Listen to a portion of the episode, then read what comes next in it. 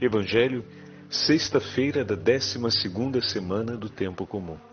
O Senhor esteja convosco, Ele está no meio de nós. Proclamação do Evangelho de Jesus Cristo, segundo São Mateus. Glória a vós, Senhor. Tendo Jesus descido do monte, numerosas multidões o seguiam.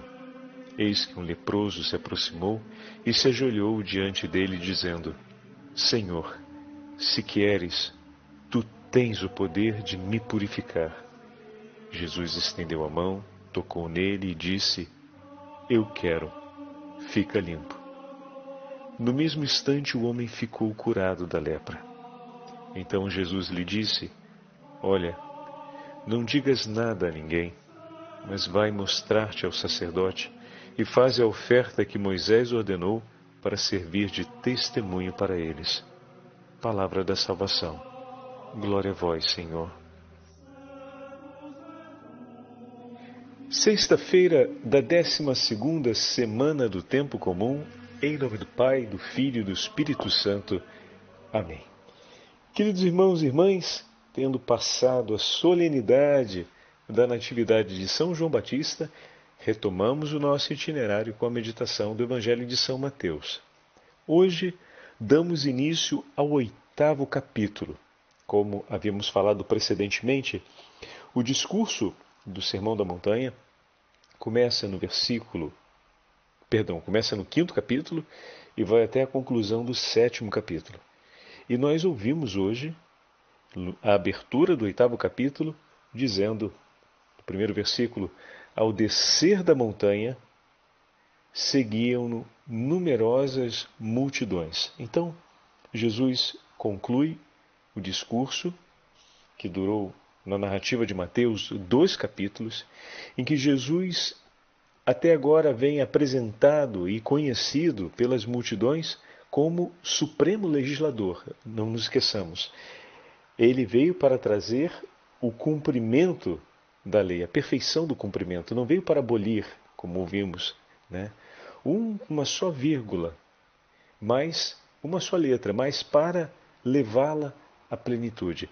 E durante essa, essas meditações que acompanhamos dos últimos, das últimas duas semanas, tivemos a chance de compreender mais detidamente, de maneira mais, mais profunda, a importância de viver o supremo mandamento do amor.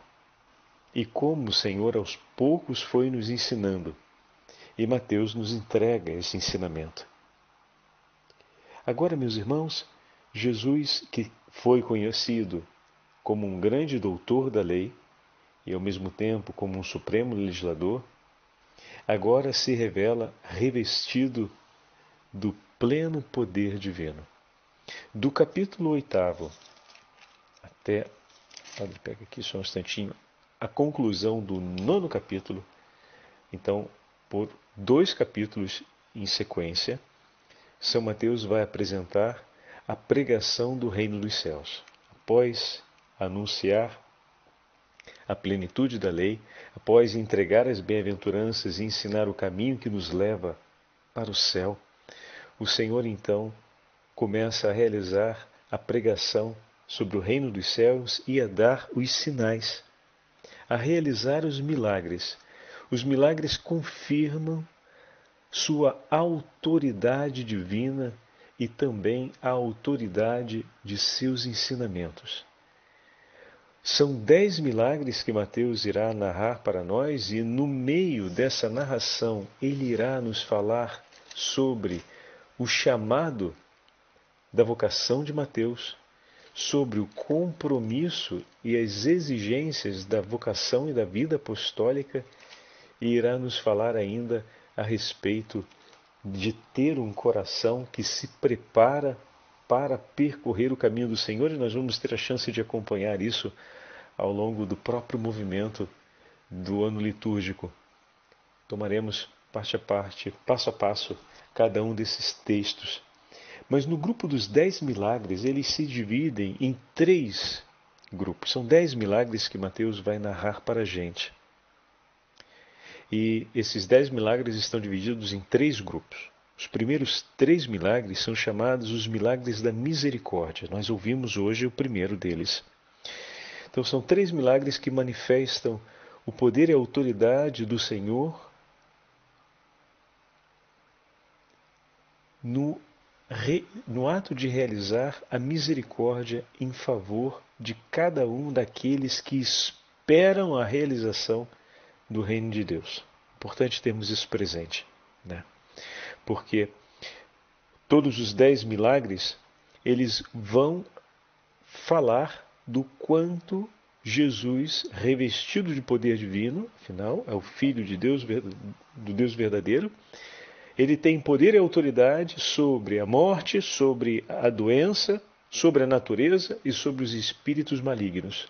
Então, os dez milagres vão revelar isso. Os três primeiros começam revelando a misericórdia de Deus em favor daqueles que esperam o cumprimento da boa nova do reino que ele anuncia. Então aqui é importante termos isso. Qual é a característica que marca então esses três milagres? A misericórdia do Senhor em relação àqueles que esperam o cumprimento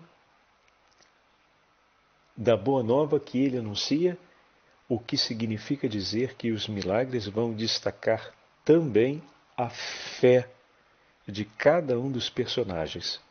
E nós vamos falar disso já já. Os outros três milagres são os milagres que manifestam o poder do Senhor sobre a criação, sobre a ação do mal e sobre o pecado. E por fim, o terceiro grupo dos últimos quatro pecados, ou perdão, quatro milagres realizados, estão todos relacionados às obras de Jesus e seu efeito sobre as pessoas. Como assim, padre? Todos eles acontecem no decurso de sua ação como pregador do reino dos céus, desde a hemorroísa até os cegos que no caminho vêm ao encontro do Senhor e, por fim, a cura do endemoniado mudo. Logo que saíram, eis que lhe trouxeram. Então, vem apresentado a ele. Aqueles que estão ouvindo trazem até ele e os outros, os demais personagens também foram alcançados diretamente pelo Senhor enquanto o Senhor realizava o exercício do anúncio do reino de Deus. Então, a característica desses quatro últimos milagres está relacionada a essa ação do Senhor. Enquanto o Senhor anuncia, vão acontecendo os sinais. Como isso é significativo para a gente? Porque a igreja continua anunciando a boa nova do reino dos céus. Olha que maravilha. Vamos falar rapidamente sobre esses três grupos, né? De trás para frente agora. A igreja continua anunciando a boa nova do reino dos céus e durante o anúncio da igreja, o Senhor realiza sinais que confirmam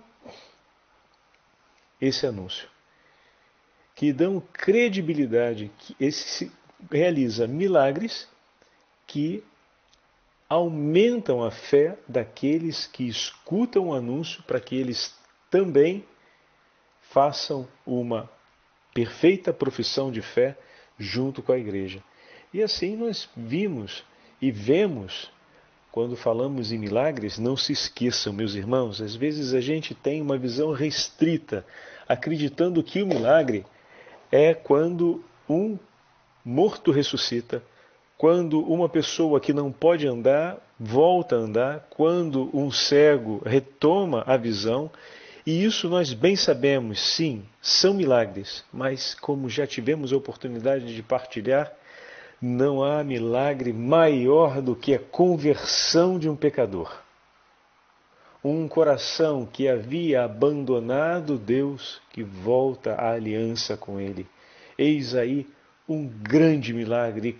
Quantas e quantas não são as pessoas que ao longo da nossa vida já tivemos a oportunidade de conhecer e que testemunham para nós e que estão vivendo muitas vezes na nossa família essa experiência. É um milagre. É um milagre. Ver aquele pai que por anos não participava, ou que não queria saber da igreja e agora participa e caminha junto, é um milagre ver aquela pessoa que estava profundamente desanimada e já por um longo período de sua vida não se importava nem mesmo com a religião, depois de um momento difícil e da oração de tantas pessoas, da presença amorosa de tantos irmãos e irmãs testemunhando o socorro de Deus, não apenas recuperou a esperança, o ânimo e a saúde, mas recuperou a fé e voltou a buscar Deus e agora deseja ardentemente e se empenha a viver a santidade, meu irmão, isso é um milagre. Isso é um grande milagre. Eu e você, nós sabemos muito bem como custa perseverar na fé, como custa buscar a santidade. E quando olhamos os nossos irmãos que vivem uma grande passagem de conversão, podemos reconhecer a grande obra do amor de Deus que está acontecendo ali. E podemos também reconhecer e dizer Amém, bendito seja o nome do Senhor, porque uma grande transformação está acontecendo. E essa transformação não acontece só pelo bem daquela alma, mas como já tivemos a chance de partilhar também, vai ser um bem sobre toda a igreja do Senhor. Quantos não recolherão os sinais benditos dos gestos de fé e de amor daquele nosso irmão que se converteu? Quantos, vendo a sua conversão e tendo conhecido a sua vida anterior, não vão se animar e desejar buscar a Deus? Não vão dar glória a Deus por aquilo que estão vendo? e que está acontecendo. Então trata-se de um bem que se derrama por todos os lados. Podemos falar assim, porque o Senhor é abundante. É o Senhor faz um bem esparramado. Não é um bem mesquinho, é um bem esparramado, vai para todo lado. Né? Então, dessa forma, o Senhor realiza as obras e permanece realizando, como no grupo dos quatro últimos milagres, desses dez milagres narrados entre o capítulo 8 e o 9 do Evangelho de São Mateus. Os três que estão ali no meio, para sermos mais exatos, o padre se refere à tempestade acalmada, a, a, endemoniados gadarenos e a cura do paralítico. Esses milagres falam sobre o poder e a autoridade do Senhor sobre a criação, sobre o poder das trevas, sobre a ação do mal e também sobre o sofrimento. E olha, meus irmãos, como é verdade. Nos nossos dias, a igreja que continua anunciando a boa nova do reino dos céus é aquela que tem resposta de fato eficaz para o problema do mal que flagela a nossa sociedade. Que tem uma resposta realmente eficaz, capaz de reconciliar e de levar a ordem bendita toda a criação. A igreja é aquela que tem uma palavra eficaz, capaz de curar a ferida última do coração do homem, que é o desespero diante do pecado e da morte.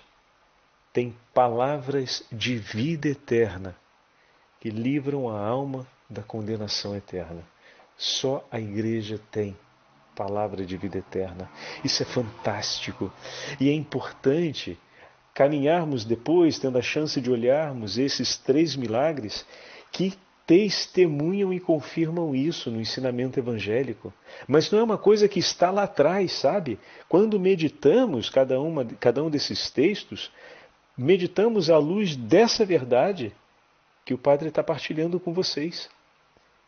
Ao lermos esse texto evangélico, somos convidados a recordar essa verdade e a tomarmos das mãos, a assumi-la, para ter junto do coração.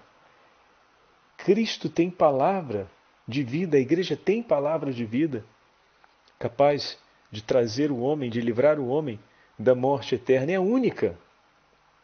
É a única também que tem uma palavra capaz de colocar fim ao medo que o mal causa ao coração do homem e à aflição que existe no mundo. E também aquela que tem a palavra para poder reordenar o cosmos e levar outra vez a construção do bem e a defesa do fim último de tudo aquilo que foi criado. E ao mesmo tempo, palavra capaz de orientar a harmonia e a perfeita comunhão segundo o mandato divino toda a criação e todas as relações possíveis na ordem da criação. Isso é fantástico. Isso é fantástico. E está presente, é nosso, é patrimônio da igreja. E como temos necessidade de saber lidar com as relações que estabelecemos com a natureza e com o próximo, como é importante sabermos como enfrentar a realidade do mal presente no mundo, como é importante encontrarmos palavras de vida, palavras de vida eterna e saber que o Senhor tem, é a hora de dizer: Fala, Senhor.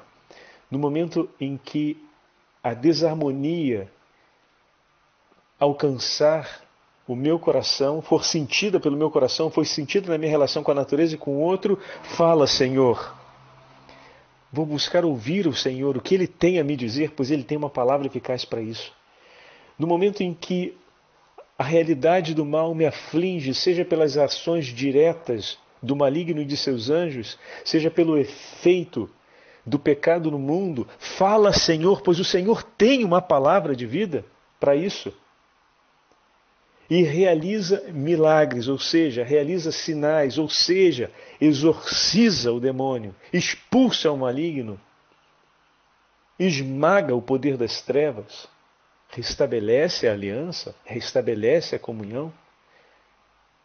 No momento em que o meu coração se agita diante do sofrimento e o medo da morte me alcança ou o desespero por conta dos meus pecados, fala, Senhor, pois o Senhor tem uma palavra para isso. Essa é a hora de eu dizer: Fala, Senhor, Senhor, fala.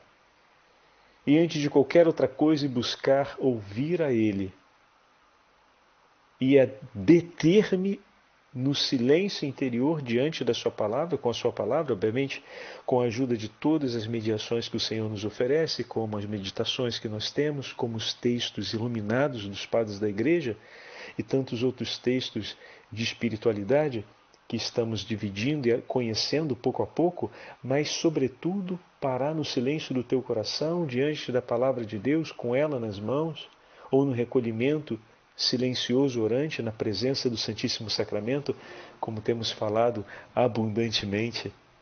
As nossas igrejas estão abertas para podermos ir até o Santíssimo Sacramento e fazer-lhe uma visita.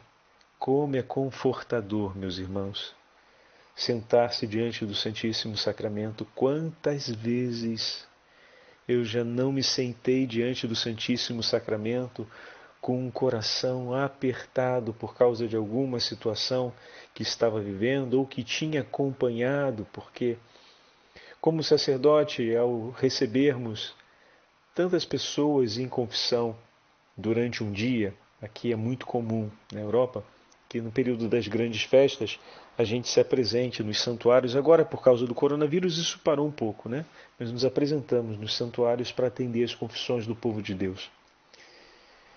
E depois de uma inteira manhã com tantas confissões, são duas coisas que tocam muito o coração de um sacerdote.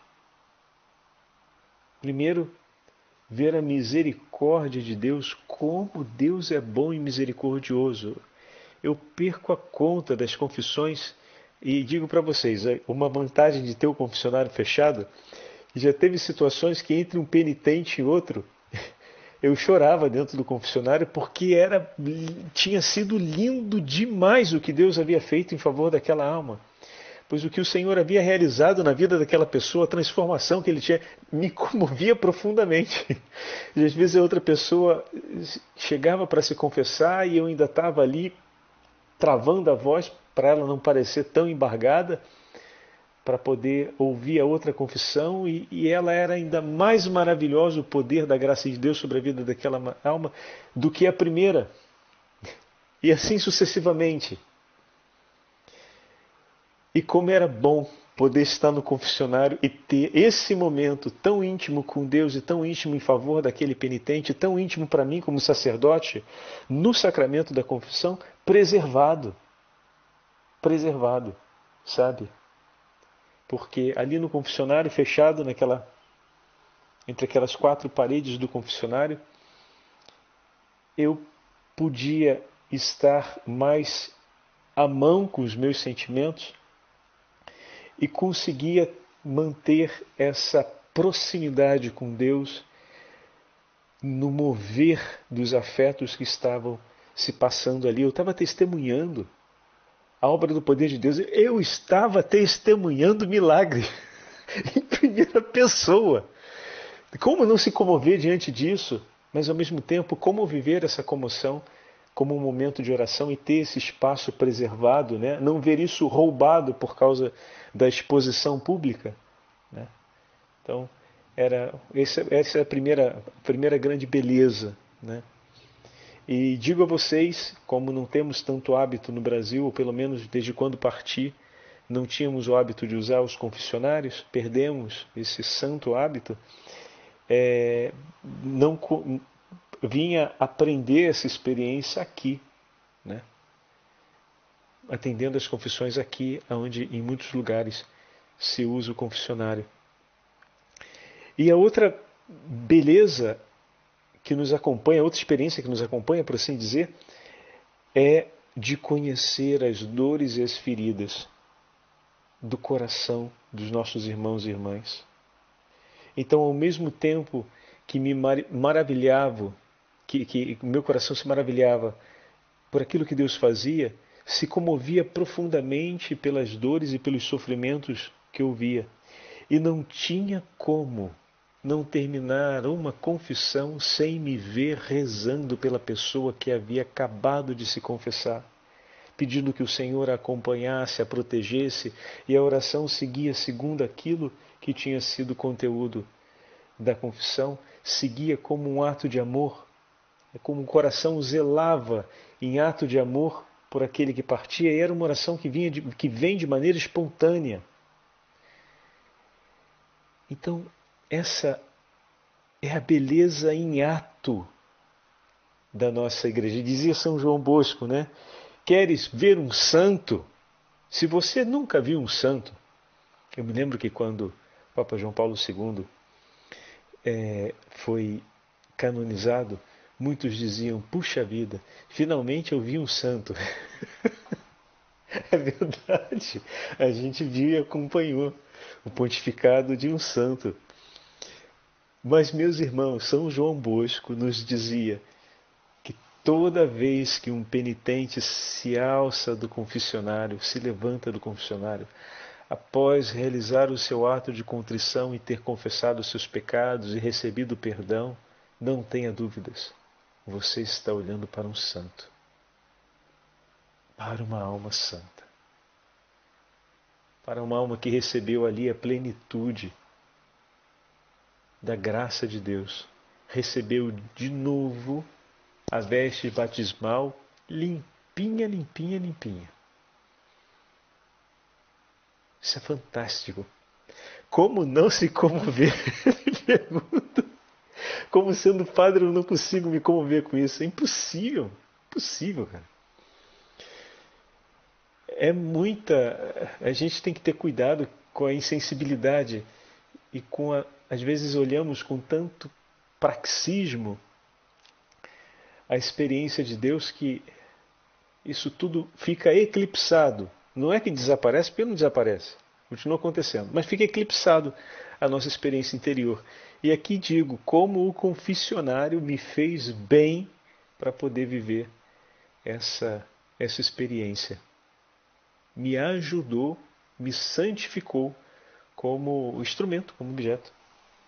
Bom, mas estamos. Voltemos à nossa. Faltam ainda os três primeiros milagres que falam da misericórdia. Bom, diante de tudo que acabamos de falar, como não ver a misericórdia do Senhor. E, meus irmãos, olha o primeiro milagre que Mateus coloca para gente. Jesus, após concluir o sermão da montanha e descer uma multidão o cerca. Quantas são as almas que, ouvindo o Senhor, buscam as suas palavras, mas eis que do meio deles vem um leproso e se lança aos pés de Jesus. E percebam o diálogo desse homem com nosso Senhor. E pensamos, não sabemos o nome dele, Mateus deixou em anonimato o nome dele, porque pode ser o meu e o seu. E eu te convido hoje, como vai dizer São Gregório de Nissa, se coloque no lugar dele. Se coloque no lugar dele. Ao descer da montanha, seguiam-no multidões numerosas, quando de repente um leproso se aproximou e, prostrando-se diante dele, disse: Senhor, se queres, tens o poder de me curar. Se queres, tem o poder de me curar. O homem reconhece o poder e a autoridade sobre Jesus e se coloca inteiramente nas mãos dele. Não diz o que Jesus deve fazer, mas se entrega a ele. Eu sei, Senhor, que tu podes tudo. Eu quero o que tu queres para mim. Eu quero o que tu queres. Temos rezado assim ao nosso Senhor? Temos ido diante do Senhor com o nosso pedido? Temos ido diante do Senhor com as nossas súplicas, com tudo aquilo que Ele traz até o nosso coração? Muitas vezes são intenções, muitas vezes são preocupações, enfim, intenções entregues por outras pessoas, intenções sobre a nossa própria vida, mas temos ido diante do Senhor como esse homem, com prontidão e avidez, mas ele vai diante do Senhor com a certeza no coração de que Jesus tem o poder sobre todas as coisas. Ele está indo diante daquele que tudo pode diante do soberano Senhor. Temos reconhecido, quando vamos diante de Jesus, a sua autoridade e o seu poder sobre todas as coisas, inclusive sobre todas aquelas preocupações que a gente traz. Meu irmão, minha irmã, esse homem trazia no coração uma preocupação enorme, porque o fato de ser leproso obrigava-o a uma legislação pesadíssima deveria viver fora da sua comunidade, a mais de 200 metros de distância de uma outra pessoa. Deveria ter deixado, teve que deixar casa, família, filhos, trabalhos. Em uma meditação, uma vez falamos sobre isso e falamos de maneira muito profunda e significativa. Havia deixado tudo, por detrás dele tem um filho, talvez que o espere, uma esposa que talvez o espere, uma família que ficou dividida. Quantas passagens de morte, dores de separação, quanto sofrimento esse homem já não levou consigo para além do sofrimento físico, que é apenas um ícone, uma imagem de todo o sofrimento dentro do seu coração. Quantas angústias de morte já se abateram sobre esse homem para ele perder a esperança sobre tudo e, quem sabe, até desejar a própria morte. Quantas perdas, quanta dor já o havia flagelado. Mas tudo isso não foi suficiente para fazê-lo desistir de acreditar em Deus.